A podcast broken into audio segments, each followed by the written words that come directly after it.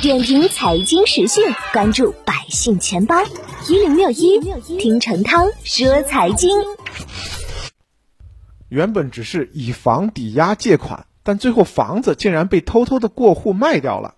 近日，北京第三中级人民法院对北京最大套路贷案进行了公开宣判。在这起犯罪案当中，共有六十八名被害人，其中呢主要是老年人。被诈骗的房子达到七十套，涉案金额数亿元。此次宣判的案件被北京三中院定性为黑社会性质，再次证明套路贷在法律上是过不了关的。而跳出诈骗犯罪的简单定性，以有黑必扫、除恶务尽的态度办理此案，对五十二名被告人分别判刑，其中还包括公证人员。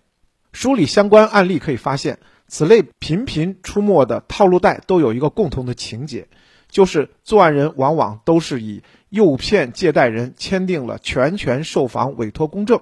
这是类似套路贷得逞的关键一环，也为骗子单方面将抵押的房子直接卖掉过户披上了所谓合法的外衣。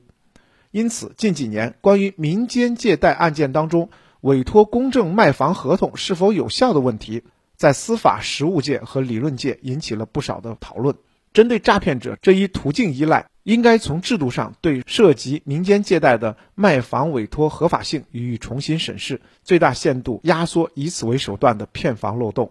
比如，这些案件当中，有的受害人的房屋在办理贷款公证手续四天后就被人过户，这样的经办速度在一般语境下或意味着服务高效，但至于这类骗局中，无疑呢，为骗子提供了便利。就此来说，对于凡是涉及第三方交易，尤其是借贷抵押的卖房委托和过户事项，相关经手部门和机构都应该更谨慎一点，增设必要的验证环节。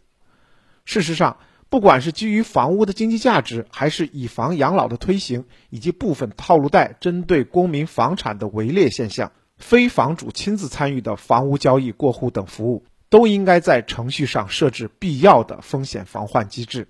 将保护房主的利益置于优先级。司法环节则应对这一类的卖房委托程序的正当性严格审视。